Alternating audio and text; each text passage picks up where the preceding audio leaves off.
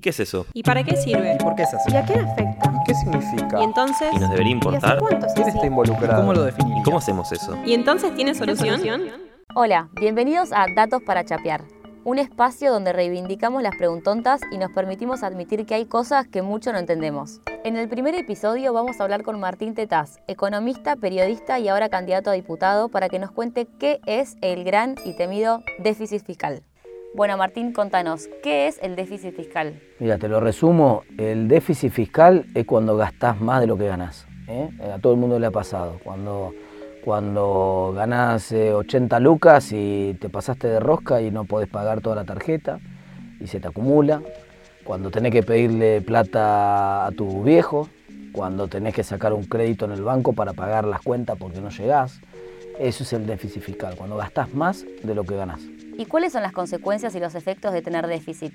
Depende de cómo lo financies. Si vos te lo, te financiás como hace el gobierno ahora, emitiendo billetitos y dándole a la maquinita taca, taca, taca, taca, lo que tenés es una inflación galopante o se te dispara el dólar.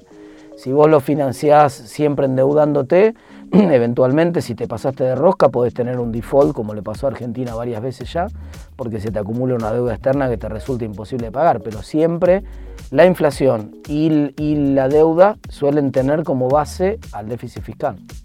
¿Esto por qué debería importarnos? Si no te importa que el dólar se vaya a 200, si no te importa que la inflación salga, se sea 50% y te aumenten las cosas todos los días, si no te importa que haya un default y se vaya todo al la plin plin plin como pasa cada tantos años en Argentina, no pasa nada, no tendría por qué importarte. Ahora sí, te pasa como a la mayoría de los argentinos, que le duele la inflación, que le duele el dólar y que le duele cada vez que hay una crisis grande, bueno, tendrías que empezar a mirar cuál es la causa, ¿no? En vez de mirar la temperatura, mirar dónde está la infección.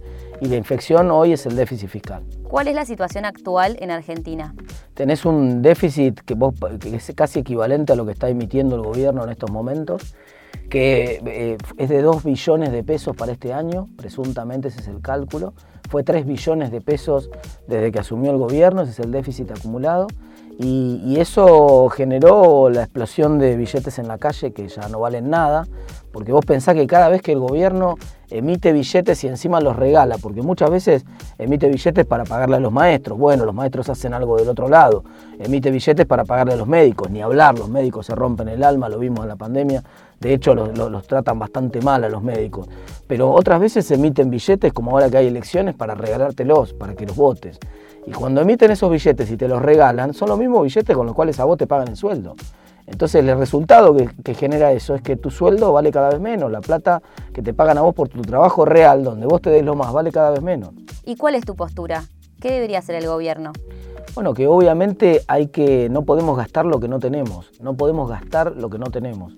Hay que empezar a pensar eh, cómo hacer para que la economía sea más productiva de lo que es. La economía tiene un montón de impuestos y la lógica del gobierno siempre ha sido reducir el déficit gastando más, aunque parezca loco. Pero ¿qué? ¿cómo lo hacen? Ah, Te matan con impuestos. Entonces creen que todo se arregla poniendo un impuesto nuevo más. Tenemos casi 170 impuestos entre la nación, las provincias y los municipios. No da más. La actividad productiva no da más.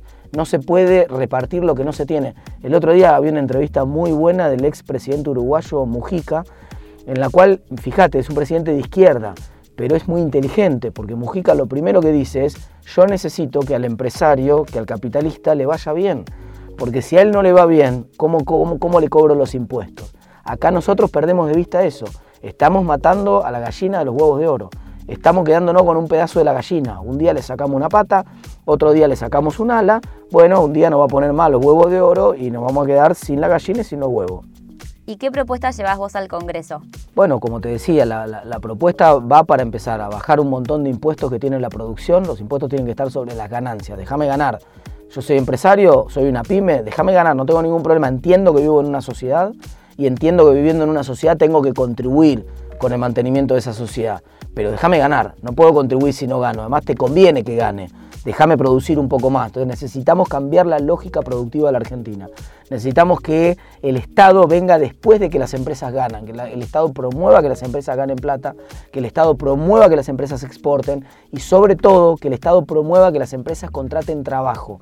Hoy hay un montón de trabas para contratar trabajo y hay un montón de trabas para producir en Argentina. Si nosotros eliminamos todas esas trabas, eh, vamos a tener una economía que va a producir mucho más, que va a contratar mucho más, que por lo tanto, como da más empleo y produce más, va a poder exportar más. Y no vamos a tener los problemas que tenemos permanentemente de falta de dólares y tampoco el Estado va a tener el problema de déficit sistemático que tiene, que como te decía, termina siempre o en más deuda o en más inflación. Viste que hay mucha gente que critica al gobierno de Macri y le echa la culpa por esto. ¿Vos qué pensás al respecto? Es, es notable eso, porque yo siempre digo, si Cristina hubiera entregado como recibió, no te digo que mejorara la situación, hubiera entregado como recibió, no hubiera habido ningún problema durante el gobierno de Macri, ni con la deuda, ni con la inflación, ni con ningún otro problema. ¿Por qué? Porque Cristina asumió con superávit. El gobierno, cuando asumió Cristina, ganaba 100 y gastaba 90, le sobraba plata, podía ahorrar, por ejemplo, por si venía alguna crisis, pero no, perdió ese superávit, se lo gastó todo, acordate que se peleó con el campo, generó una crisis innecesaria en la Argentina, ni bien, ni bien asumió Cristina, generó un montón de problemas, desincentivó la inversión, se hundió la economía argentina y entonces entró en un déficit recurrente y cada año quería arreglarlo con más plata.